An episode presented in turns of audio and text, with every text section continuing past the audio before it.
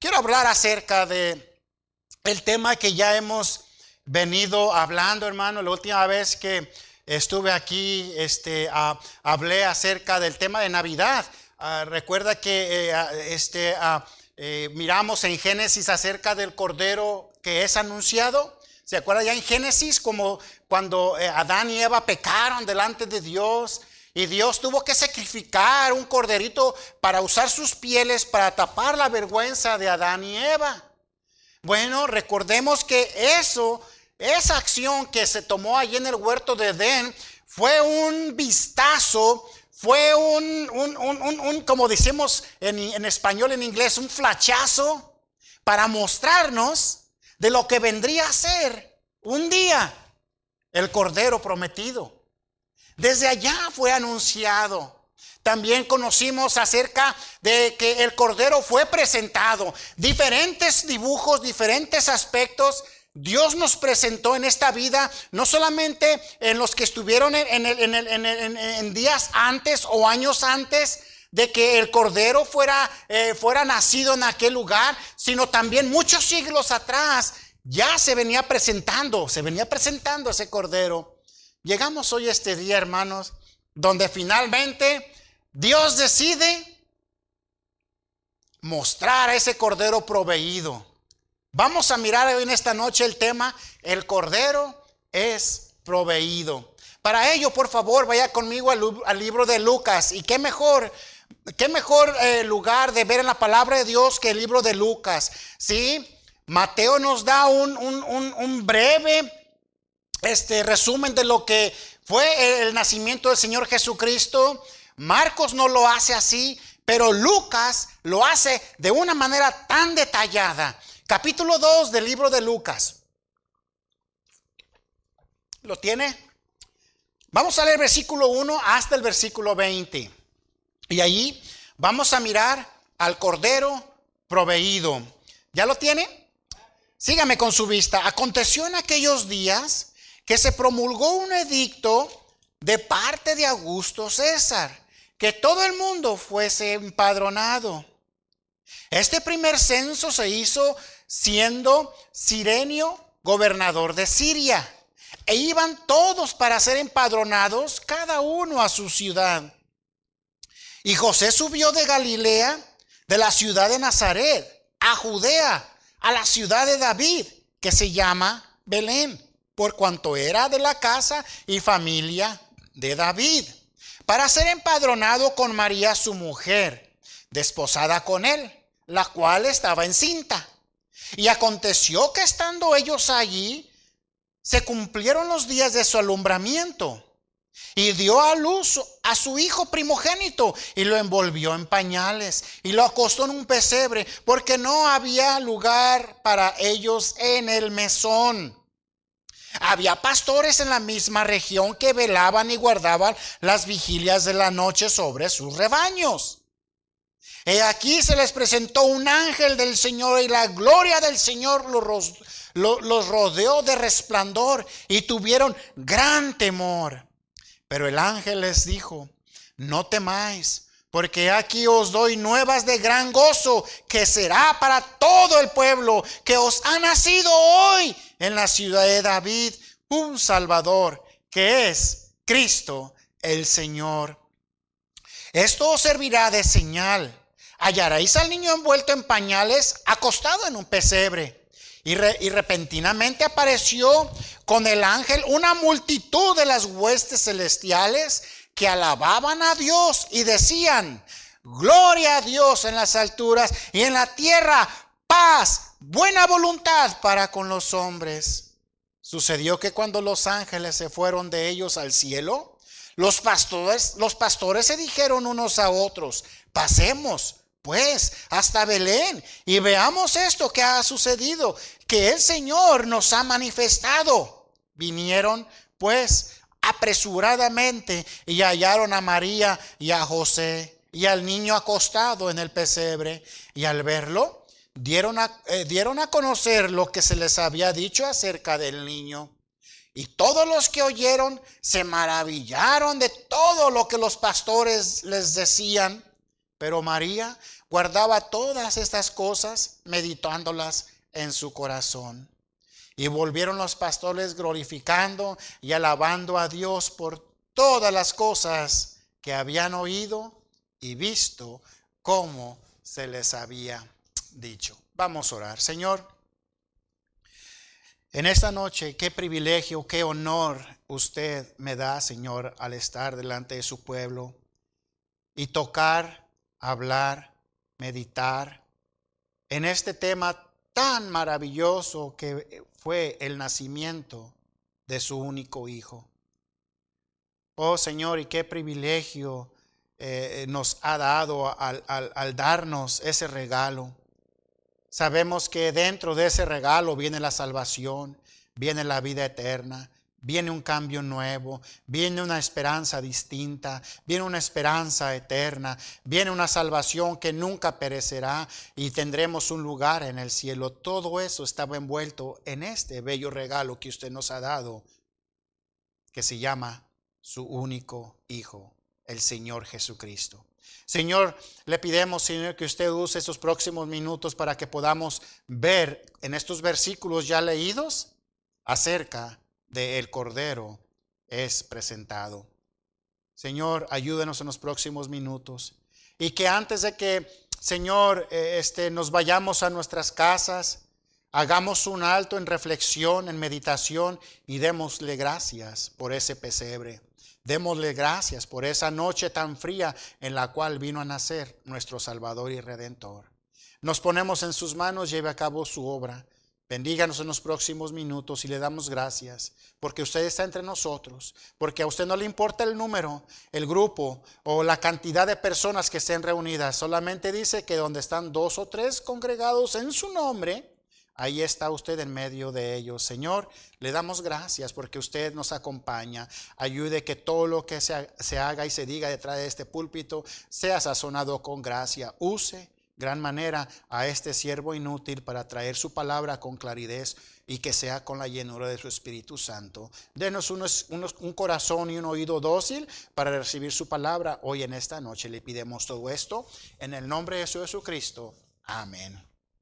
Hemos estado ya mirando, hermanos, cómo el plan divino, el plan que no falla de Dios, cuando comienza Él a trabajar, al enviar a este mundo a su Cordero. Es interesante notar cómo desde Génesis y al transcurso de cada una de las páginas de este maravilloso libro llamado la Biblia, cada una de ellas nos viene desarrollando, nos viene hablando, nos viene anunciando, nos viene presentando a este divino Cordero. Cuando aquel hombre pecó allá en el huerto del Edén, Dios allí les hizo la promesa que un día enviaría un redentor. Ese redentor vendría como un salvador para los pecadores. Los pecadores los cuales posteriormente vendríamos a ser ustedes y yo. A través de todo el Antiguo Testamento Dios trabajó para traer este evento de la Navidad de la natividad a una realidad. Cada sacrificio, hermanos, cada ritualismo judaico representado y registrado en este maravilloso libro, cada adoración que encontramos en este verdaderas en este maravilloso libro estaba dirigida y enfocada a que un día vendría el cumplimiento del cordero de Dios. Este texto ya leído, versículo 1 al versículo 20, nos muestra la noche en la cual esta promesa se manifestó. Esta promesa que fue dada a los antiguos se lleva a cabo.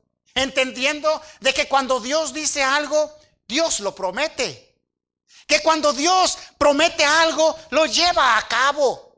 Que cuando Dios nos dice algo en su palabra, Tarde o que temprano, dice la misma palabra, tarde o que temprano, cada una de esas cosas se van a llevar a cabo.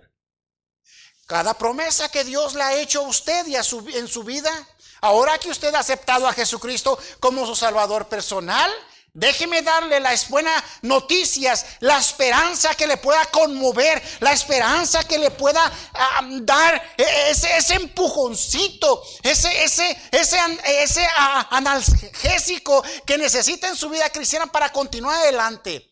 Cada cosa que Dios le ha prometido a usted, querido hermano, querida hermana, déjeme decirle hoy en esta noche, déjeme declararle que Dios la va a cabo. Porque Dios no miente. Muchos hoy en día tienen a Dios como algo místico, como un amuleto de la buena suerte, como algo de que sí, ahí está Dios, sí, sabemos que Él es Dios, sabemos que Él es el creador del universo, sabemos que Él es el redentor, sabemos que Él es el que sustenta todavía en su mano este universo, pero hasta allí. Pero hermano, cuando nosotros hacemos esas promesas tan personales y las metemos tan adentro de nuestros corazones, entendiendo de que Dios no miente y tal y como Dios prometió que un día iba a enviar al Cordero y se llevó a cabo esto, también se van a llevar a cabo las promesas que Dios le ha hecho en su vida. ¿Por qué? Porque Dios no es mentiroso. Aunque el mundo quiera presentar a, un Dios mentiroso, a un Dios derrotado, a un Dios sin poder, la palabra de Dios y el nacimiento nos da la viva evidencia de que Dios es fiel. Amén. Dígame usted si no es fiel Dios. Usted está con vida hoy en esta noche. Usted y yo pudiéramos estar bien rostizados por allá en otro lugar, hermano. Pero Dios en su fidelidad nos ha guardado, nos ha preservado y sobre todo eso, a todos y cada uno de los que estamos aquí, nos ha dado bellas promesas, las cuales, repito, y no me cansaré de estar diciendo, diciéndolo al transcurso de esta noche, Dios va a cumplir sus promesas.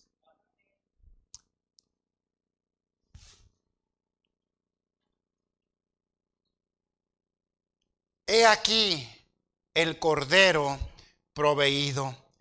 Vamos a mirar solamente tres cosas, hermanos. Tres, tres cosas y vamos a ir bien volando porque vamos a ir rápido de aquí, hermano. Número uno, basado en estos versículos y teniendo como tema central el Cordero es proveído, vamos a mirar tres cosas. Número uno, primera cosa que vamos a mirar es el lugar que se envolvió para la provisión de este Cordero el lugar que se envolvió para la provisión de este cordero.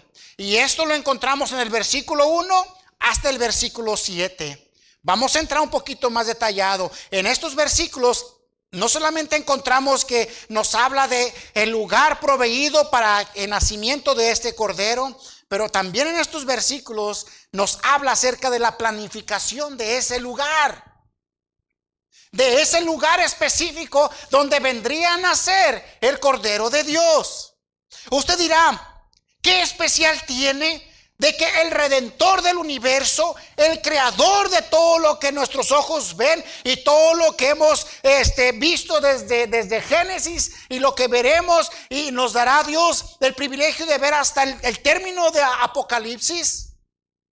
Claro, si somos salvos vamos a estar en el cielo y un montón de acontecimientos van a suceder en el cielo mientras nosotros estemos en las bodas y aquí va a estar sucediendo otra cosa. Pero después de eso dice la palabra de Dios que desciende del cielo una ciudad nueva en la cual usted y yo vamos a venir si usted ya ha aceptado a Jesucristo como su Salvador personal. Desde allí hasta allá miremos por qué vino a nacer a este lugar.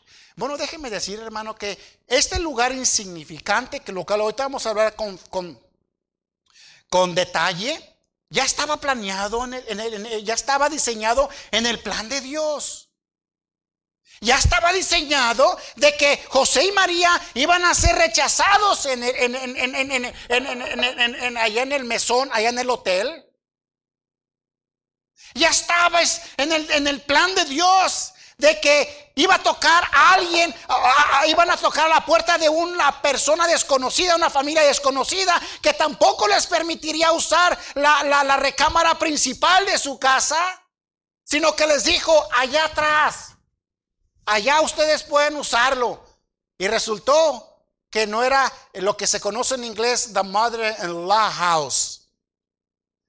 La casita donde vive la mamá o la suegra allá atrás, que está bien adornada, bien arreglada. No, no, no, no. Era donde se guardaban los animalitos ese lugar ya estaba en la planeación de Dios. El hecho que Jesús naciera en Belén, no fue un accidente, fue, fue predicho de muchos años atrás. Vaya conmigo a Malaquí, a Miqueas, hermano, en el Antiguo Testamento, en, en los profetas menores, el libro de Miqueas, capítulo 5 y versículo 2.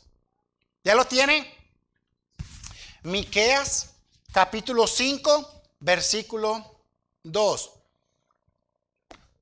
Ahora, permítame decir esto antes de leer el versículo.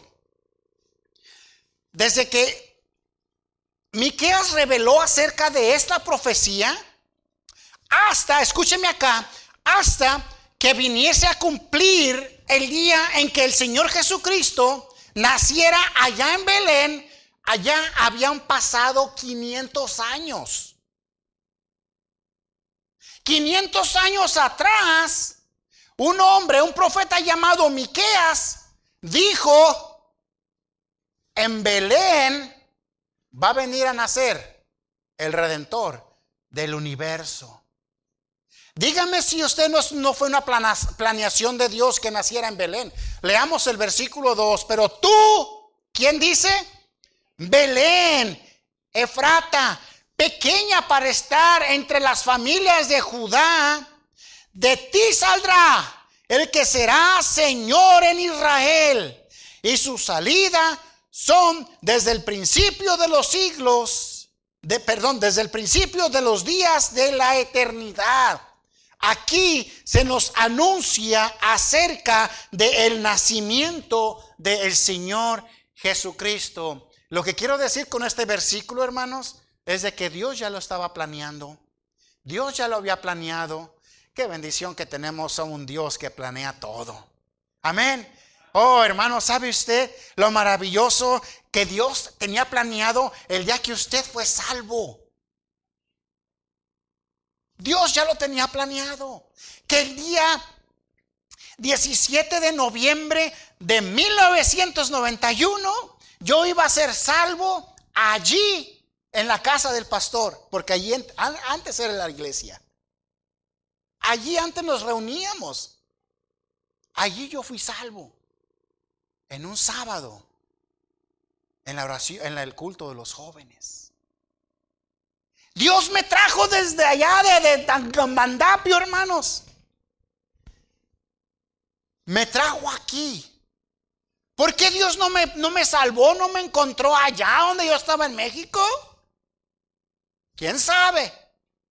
Pero una cosa sí puedo entender es de que me trajo aquí para que yo fuera salvo. ¿Sabe cómo se llama eso? Planeación de Dios. Dios ya lo tenía en su libro escrito que ese día frío yo iba a ser salvo. Que recién llegado de México, recién desempacadito de México, como decimos, yo iba a ser salvo.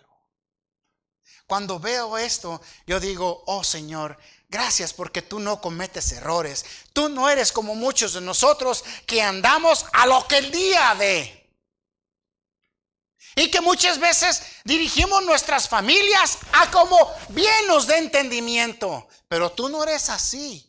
Tú cada paso que das, Señor, cada movimiento que tú das, cada palabra que tú pronuncias, cada mirada que tú das, cada mano que tú extiendes, está ya planeado.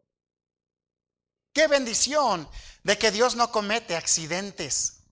Gracias a Dios que para Dios no existe el ups. Qué bendición. Si no, ¿Cuántos ups no hubiéramos aquí, hermanos? Pero Dios no obra así. Dios todo lo que hace en nuestras vidas lo hace pre-planeado. Con un plan específico. Mateo 2, capítulo 2, versículo 1. Vayamos al Nuevo Testamento para seguir hablando con la idea de la planeación de este lugar llamado Belén. Mateo capítulo 2, versículo 1, cuando Jesús nació en Belén de Judea, en los días del rey de Herodes, vinieron del oriente a Jerusalén unos magos. Bueno, allí ya habla de cuando llegaron, pero la idea aquí era el versículo primero que acabamos de leer. Nació en Belén. Pudo haber nacido en Jerusalén, que en aquel entonces eh, este, era una ciudad mucho, muy importante. Pudo haber nacido en Roma, hermanos el cual era los que reinaban el imperio de aquel entonces, pero ¿sabe dónde vino a nacer? En un lugar insignificante llamado Belén. ¿Por qué? Porque Dios así lo tenía ya planeado.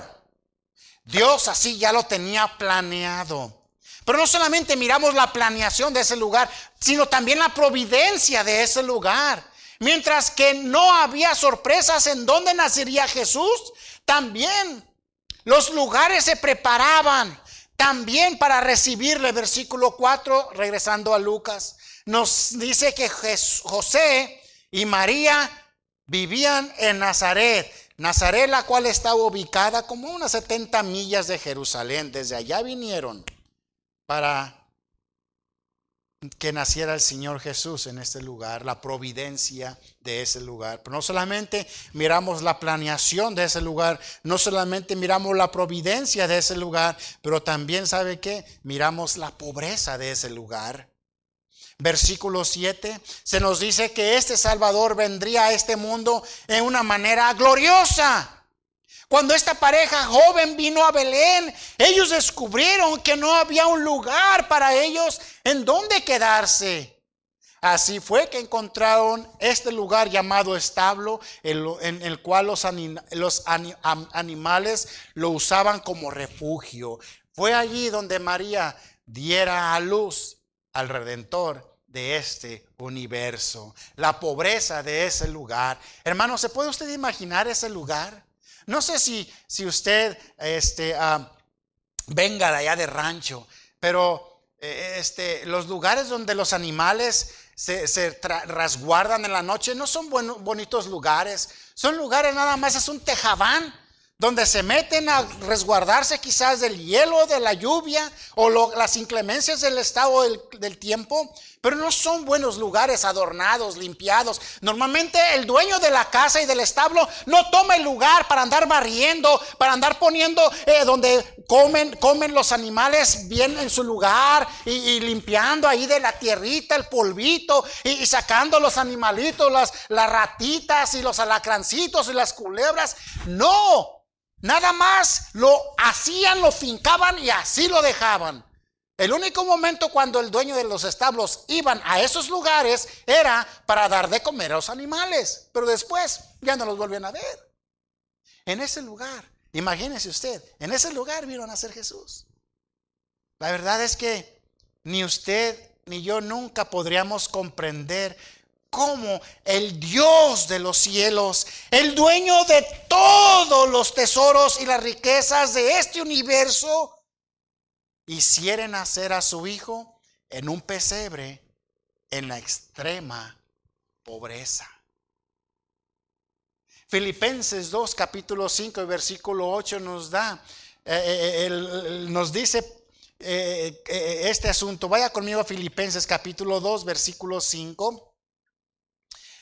Haya pues vos, en Filipenses 2, 5 al 8, sí, aquí estoy. Haya pues en vosotros ese sentir que hubo también en Cristo Jesús, el cual, escuche, siendo en forma de Dios, siendo igual a Dios, no estimó o sea, no le puso importancia, no se aferró, no dijo, no, yo no, yo soy Dios, ¿cómo yo voy a nacer en ese pesebre? Oh, yo cómo voy a nacer en un lugar que huele a, quizás a estiércol de los animales. No, no estimó el ser igual a Dios en cosa que aferrarse, sino que se despojó a sí mismo. Escuche, y dice, tomando forma de siervo, hecho semejante a los hombres y estando en la condición de hombre se humilló a sí mismo, viniendo a nacer en ese pesebre, haciéndose obediente hasta la muerte y muerte de cruz. Dígame usted si Jesucristo no pudo haber tenido a lo que conocemos hoy en día el derecho de decirle a Dios, no, no, no, no, no. ¿Cómo voy a ir a nacer a ese lugar? Dios, el Señor Jesucristo, Cristo solamente cerró el piquito y dijo, en boca cerrada no entran moscas. Señor, lo que tú estás haciendo, Padre mío, lo que usted está haciendo, yo no lo entiendo. No lo entiendo ahorita. Pero yo sé que un día tú lo vas, yo lo voy a entender, Señor. Solamente dame la suficiente gracia para poder ser obediente a lo que tú tienes para mí. Y Dios dijo, ajá, tengo un plan específico, veo algo importante, interesante y muy, muy detallado. Más adelante vamos a, nacer en ese lugar. Su humildad, hermano, su humilde nacimiento significaría el tipo de vida que Jesús vendría a vivir durante su ministerio y su corta vida en esta tierra. En un punto en su ministerio no tenía, dice, dice la palabra de Dios, un lugar en el cual pudiera llamar hogar. ¿Se recuerdan aquella ocasión cuando uno de los discípulos dijo, Señor, ¿dónde, dónde moras? ¿Dónde te estás quedando? Y él dijo, el Hijo del Hombre no tiene dónde recostar su cabeza. Oh hermano, todo esto lo hizo porque Dios tenía algo en mente. Él nos quería enseñar su planeación, Él nos quería enseñar la providencia que tenía en ese lugar, Él también quería enseñarnos la pobreza de ese lugar. Y una última cuarta cosa, hermano, eh, eh, eh, vamos a mirar el cuadro de ese lugar. Versículo 7, regresando Lucas capítulo 2, el cuadro de ese lugar. Hay algo que necesitamos aprender hacer el alto y ver, y dio a luz a su hijo primogénito, versículo 7, y lo envolvió en pañales y lo acostó en un pesebre porque no había lugar para ellos en el mesón. Se nos dice que María envolvió al bebé en esos pañales, pero la realidad eran unos trapos, hermanos, no eran Huggies, no eran Pampers y todas las marcas de pañales desechables que hoy en día se conocen. No, Dice la palabra de Dios que María tomó ese bebé y lo envolvió en unos trapos. Esos trapos eran usados para envolver. En aquel entonces se acostumbraba con esos trapos envolver a los muertos para prepararlos para la sepultura. Aún en su nacimiento del Cordero prometido, miramos el cuadro de su muerte, venciendo la muerte venciendo todo obstáculo. Eso es lo que nos anunciaba ese acto que tomó allá en ese pesebre.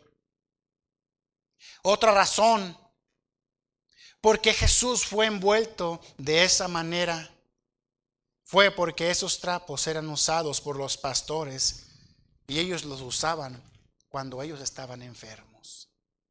Y dice la palabra de Dios que Él tomó todas qué? Nuestras enfermedades. Notemos también que María colocó al bebé en un lugar donde ponían la comida para los animales. Esto nos muestra también que Él sería el verdadero pan de vida, aquel pan que sacia la sed de la persona hambrienta, que puede saciar al ser humano. Y no solamente miramos la planificación de ese lugar, no solamente miramos la providencia de ese lugar, no solamente miramos la, la, pobreza de ese lugar, no solamente miramos el cuadro de ese lugar, pero hermano, miramos la promesa de ese lugar. Yo estoy contento, escúcheme esto, hermano. Ojalá que usted se pueda relacionar con lo que esto que voy a decir. Yo estoy contento de que Jesús viniese a nacer, hubiera venido, vino a nacer en un lugar marginado y no en un palacio. Estoy contento de que Jesús vino a nacer en un lugar rodeado no de riquezas ni de bienestar. Porque si esto hubiera pasado, si Jesús hubiera nacido en el palacio del rey, si Jesús hubiera nacido en los mejores atrios en el templo o en la sinagoga,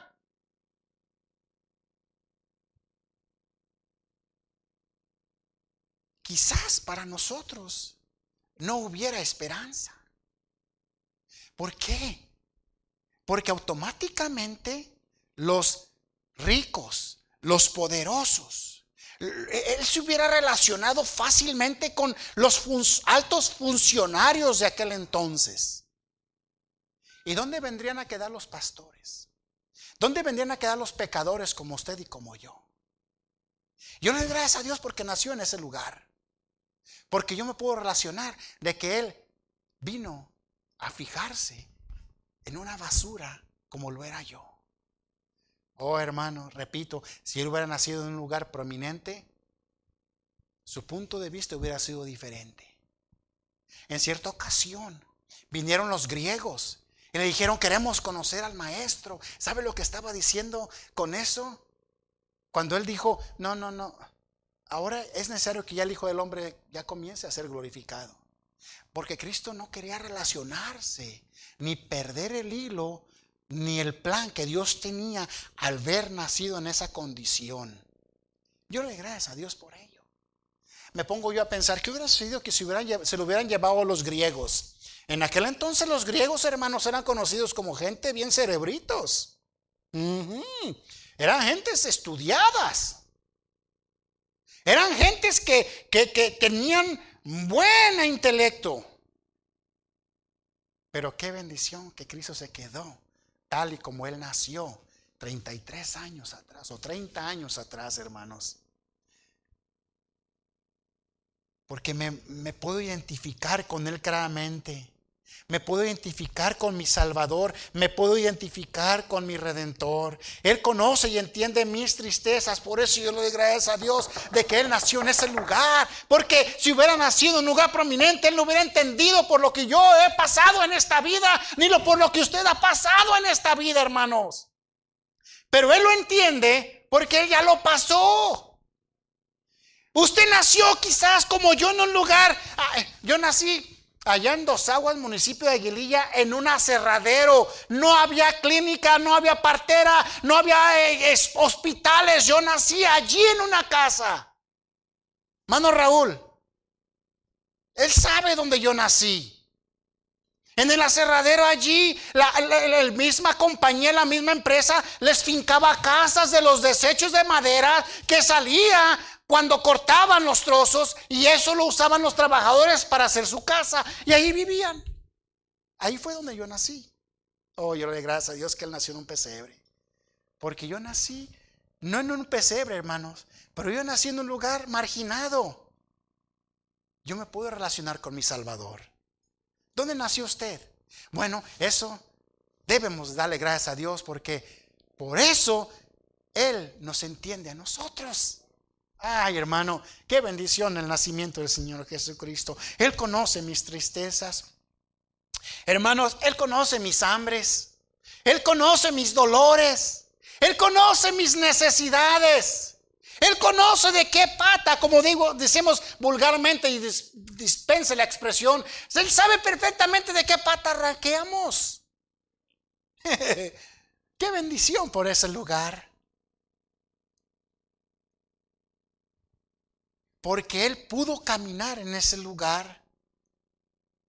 Yo hoy en este día sigo caminando en esperanza. El lugar, de, el lugar que envolvió para la provisión de este cordero. Número dos, hermano, las personas que envolvieron para la provisión de ese cordero no son registradas del versículo 8 al versículo 15 y el versículo 19. El nacimiento del Salvador no sucedió en un lugar apartado o solo. Mientras la gente en Belén ignoraba, escuche, ignoraba el evento que estaba tomando lugar en el mismo pueblo de ellos, allá atrás de una casa, en un establo, Dios reveló la grandiosa noticia.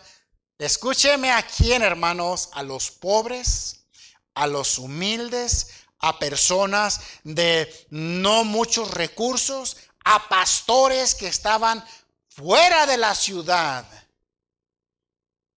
A ellos Dios se manifestó primeramente. Pastores su ocupación. La Biblia simplemente los llama pastores. Esos hombres eran responsables por cuidar del rebaño de las ovejas. Ese trabajo era duro, ese trabajo era sucio, ese trabajo requería que esos hombres todo el tiempo estuvieran fuera de sus casas por largos periodos. No hace mucho tiempo yo, yo conocí eh, trabajando en una casa, remodelando una casa de, un, una señora, un señor, una pareja aquí en Moxie. Eh, me llamó la atención porque ellos eh, tenían como, ahí en el cerro, ya ve que Moxie está pelón allá por fuera, tenía, me, me ve que tenía como 200 hectáreas, acres de, de, de, de tierra. Tiene un montón de corderos, de ovejitas. Y me llamó la atención porque ahí yo pude ver que son bien calladitas. Ellas no hacen ruido. El único ruido que hacen es cuando ellas caminan. No son como las chivas. Ruidajo y chilladera por todos lados y peleadera y brincadera. No, las ovejas no, son calladitas. Y él me decía, yo le decía, oiga, y nomás para probarlo, para ver si era, porque sabemos que eh, eh, las ovejas se relacionan mucho con, eh, claro, el, sufrimiento, el nacimiento y todo lo que el Señor Jesucristo llevó a cabo en esa tierra, ¿verdad? Le pregunté, ¿es cierto que en el invierno es cuando las ovejitas, es cuando ellas tienden a, a parir? Me dijo, el invierno yo no estoy en la casa, porque es el tiempo que yo estoy allá afuera ayudando y asistiendo para que ellas puedan dar a luz. Son largas horas. A veces yo me voy allá al cerro y mi esposa no me ve en dos, tres días. Es el trabajo de un pastor. Estos pastores eran conocidos por trabajar largos periodos.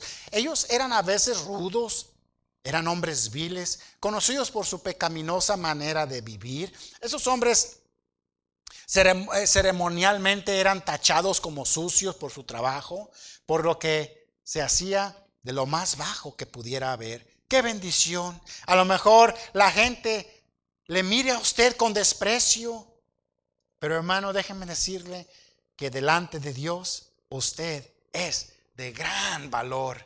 ¿Por qué? Porque ese cordero vino a nacer en una manera y que eh, eh, estuvo asistido por personas que tuvieron el privilegio de ayudar a que este cordero pudiera nacer. Pero no solamente su ocupación, pero también su obediencia. Tan pronto como esos hombres oyeron la noticia que el Salvador había nacido, ellos dejaron sus ovejas en las montañas y corrieron a prisa a Belén para encontrar a Jesús, el Señor. Cuando ellos llegaron, ellos se encontraron tal y como los ángeles les habían dicho. y ellos toman algo como obligación. Tan pronto ellos reconocieron las, las magníficas cosas que se les fueron mostradas por los ángeles, no paraban de decirlo a todo aquel que encontraban por el camino. Esto es lo maravilloso del Evangelio, que, está, que, que estando demasiado bueno para perderlo o callarlo, no lo podemos callar, no lo podemos guardar. Tan pronto el Evangelio es oído, tan pronto el Evangelio es oído en nuestros oídos y es llevado a nuestros corazones, eso produce que nosotros podamos compartirlo con alguien. Experimente con alguien, hermano, la bendición de que ellos puedan escuchar el Evangelio. No se necesita mucho, lo único que se necesita es disponibilidad de parte de nosotros. Porque mira, donde quiera que vayamos en esta ciudad de Yakima está rodeado de, nuestra raza. Compartamos el Evangelio. Estos, estos, estos, estos ah, eh, pastores a su paso iban alabando al Señor en camino a Belén e iban compartiendo. Yo imagino que cuando ellos llegaron allá, hermanos, allá donde iban a encontrarse con el bebé, no iban solos. Hubo por ahí dos que tres curiosillos que dijeron, ¿qué es esto? Y lo siguieron. Pero vamos a mirar una última cosa, hermano. Vamos a mirar las alabanzas que envolvieron para la provisión de este cordero. Hubo alabanza celestial número uno. Los ángeles cantaron. Mientras que esos pastores iban al lugar del nacimiento, hubo una aparición celestial notable, trayendo buenas nuevas a los hombres y tales acciones nunca más, escúcheme usted, tales alabanzas nunca jamás podrán volverse a repetir en la historia de esta humanidad. Las alabanzas que se usaron en aquel momento cuando los ángeles cantaron, los, los ah, pastores cantaron, la gente cantaron y toda la constelación del universo entonaron, nunca jamás se volverá a mencionar. Sí, venimos nosotros y cantamos himnos de Navidad y qué, qué bellos himnos. Hermano, cante. Cuando venga a la iglesia, cante. Especialmente estos bellos himnos de Navidad. Cantemos. Ay, es que yo no tengo buena voz. No importa, cante. Ay, es que yo canto desentonado. No importa, cante, recite, medite, exprese las bellas letras que cantamos y que se nos ponen en, estas pantallas, especialmente los himnos navideños. ¿Por qué, oye? Es que nos cuesta tanto cantar al Señor. Cuando el mundo no se avergüenza de cantarle algo de ficción, algo que no es verdadero. Déjeme le hago un ejemplo. ¿Usted ha, escuchado los cantos navideños que canta el mundo? Mire, hermano, no le miento. No le miento. Hay una estación en inglés que eh, me gusta ponerla por los cantos navideños y porque no ponen más que puros cantos navideños. Cherry FM. 100.9. Nomás en el tiempo de la Navidad me gusta ponerlo. Lo ponen después del día de acción de gracias y dura todo, hasta mañana ya lo quitan. Y ya ponen su programación basura.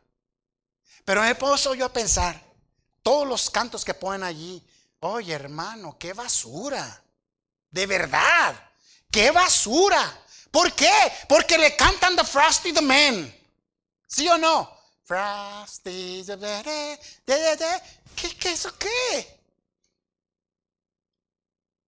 ¿Qué? Hit up, hit up, ¿cómo? Hit up, hit up, eh, y está hablando los renos. What? Que Santa Claus. Y ahorita están que eh, siguiendo el rastro de Santa Claus a ver en dónde, para qué parte del mundo va. ¿Qué es eso? Y que, le cantan a, a quién sabe cuánta cosa.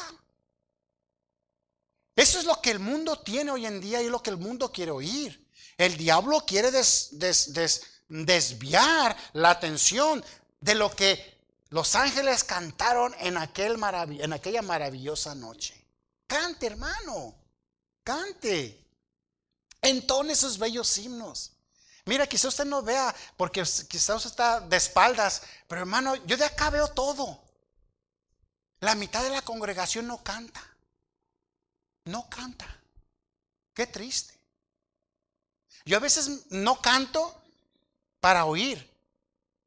Y, eso es lo que se oye. Y yo, yo al ver, miro que ni muecas están haciendo con sus labios. Qué triste. Qué triste. O sea, cuando aquella noche los ángeles explotaron de regocijo y de alegría, sus pechos, eh, eh, eh, me imagino que cantaron a, como conocemos, como se llama, todo galillo. Entonados, claro, pero había, había poder. No sabemos porque la Biblia no nos da con, con detalles qué fue lo que pasó si la ciudad oyó esos cantos. O si solamente los redimidos o escucharon ese magnífico cantar de los ángeles en aquella ocasión. Pero hubo regocijo en los cielos. Wow, hermanos. ¿Y sabe lo que es el tiempo de Navidad? Un tiempo de regocijo, un tiempo de, wow, Señor, buenas, buenas nuevas a los hombres y paz y buena voluntad. Cantemos, porque con nuestra alabanza el nombre del Señor es anunciado y glorificado en esta tierra. Estamos peleando una, una batalla, hermanos, que humanamente nunca podremos ganar. Humanamente nunca podremos ganarle a las huestes de maldad de este universo. porque son más poderosas. Pero cuando usted y yo nos unimos en alabanzas y cantos, en explotar nuestros, a, nuestro corazón en voces, entonando esos bellos himnos, ¿sabe lo que estamos diciendo? Diablo, cállate. Aquel día fue un día de triunfo. Aquel día fue el día cuando nació esa luz. Cuando nació esa luz que traería esperanza a la humanidad. El diablo fue muy específico en tratar de tapar ese evento. Oh, dijo el rey, ah, cuando vayas, cuando después de que regreses a adorar a, ese, rey, que ustedes dicen, hablándole a los tres magos, vengan a mí para yo también ir a adorarle. Ir a adorarle, cállate que. Dice la Biblia que usados por Dios volvieron por otro lugar. Wow, qué bendición por ese canto celestial. La aparición celestial, el anuncio celestial y con ello también un himno celestial. Hubo alabanza, no solamente celestial, hubo también alabanza humana. ¿Quién le cantó? Los pastorcitos. Aquellos que estaban ahí viendo también entrar, le entraron, fueron contagiados por los ángeles. Cuando usted canta, alguien más va a ser contagiado. Si todos cantamos aquí, aquellos que vienen con espíritu amargado y que se paran solamente así para estar viendo la pantalla sin mover los labios, van a ser contagiados. Porque el canto se contagia, hermano. Al igual que la risa, también se contagia. Al igual también la amargura, también se contagia. El gruñir de tripas. ¿Verdad que sí, hermano? Se sienta el hermano allí, usted. Y también al rato, al rato, el que está sentado, usted se contagia. Meta un chiquillo chillón a la guardería y ahí mientras hay niños alegres y al rato van a estar todos chillando. Al igual que si usted mete un niño este, alegre y positivo y, bien alerta a un lugar donde están todo chiquillo chillón, al rato los va a contagiar con buen espíritu. Se contagia. Los, pastores fueron contagiados en alabar al Señor también. Entonces ya no solamente tenemos a los ángeles, también tenemos el grupo humano, que eran los pastores alabando a aquel niño que había nacido entre ellos. Hermanos, concluyo con esto porque el tiempo ya se nos fue. Hermanos, que Navidad sea muy diferente a como el mundo nos la quiere presentar. Enseñémosle a nuestras generaciones el verdadero significado de la Navidad. No le enseñemos cosas fictivas. No existe Santa Claus. Ustedes díganle, yo soy el que te compro los regalos, mi hijo. No existe ese hombre. Es un reemplazo del Salvador. Es un, es un reemplazo de, de, quitar la atención de aquello maravilloso que sucedió en allá, en, en, allá en Belén. Hagamos un alto hoy en esta noche para agradecerle a Dios por habernos proveído a ese bendito Cordero. Sé que nosotros los mexicanos, y digo mexicanos porque pues aquí hay puros mexicanos, ¿verdad? Si no dijera hispano, pero pues aquí no hay de Guatemala, aquí no hay centroamericano y sudamericano, ¿verdad? Puros mexicanitos. Tenemos la muy buena costumbre de celebrar Nochebuena. Navidad, no tanto. Los americanos, Nochebuena, eh. pero Navidad, o sea, mañana, ellos sí lo celebran. Nosotros no. Nosotros sí celebramos el día de mañana, Navidad, pero le ponemos mucho énfasis en la cena, en el convivio, la reunión familiar, que es la noche buena. Hoy en este día, hermanos, hagamos un alto y decirle, Señor, yo estoy aquí porque tú lo proveíste, porque estaba planeado por ti que yo iba a estar aquí. Listen up, young people. You're, the, the reason you were born and the family that you were, you were born in, it wasn't an accident. It was planned so detailed before the Lord. Give thanks to the Lord because of that. Eso nos muestra la planeación perfecta del Cordero proveído. Y aparte de eso, hermano, yo no voy a tomar tiempo aquí, pero debemos darle gracias a Dios por esto, por aquello, por aquello, por aquello, por aquello, por aquello, por aquello, por aquello, por esto, por aquello, por aquello, por aquello. En fin, no nos bastaría la noche para darle gracias a Dios. Todo vendría siendo y teniendo como base que el Cordero fue proveído a nosotros. Qué bendición por eso. Amén, hermanos. Vamos a orar, Señor palabras humanas, letras humanas, libros humanos, nunca podrían hablar con detalle acerca de ese cordero proveído. Y si solamente eh, pudimos eh, rasguñar la superficie de las razones y, los beneficios por ah, que ese cordero proveído vino a nacer en ese lugar marginado, Señor, yo sé que usted es el que tiene la última palabra en la cual lo perfeccionará para poder nosotros dar cuenta, podernos darnos cuenta lo que el verdadero Cordero proveído es para nosotros. Señor, danos el tiempo requerido hoy en esta noche o el día de mañana para darle gracias por ese Cordero, por ese Cordero inmaculado, por ese Cordero proveído, por ese Cordero anunciado, por ese Cordero presentado. Oh Señor, ayúdanos a ser agradecidos.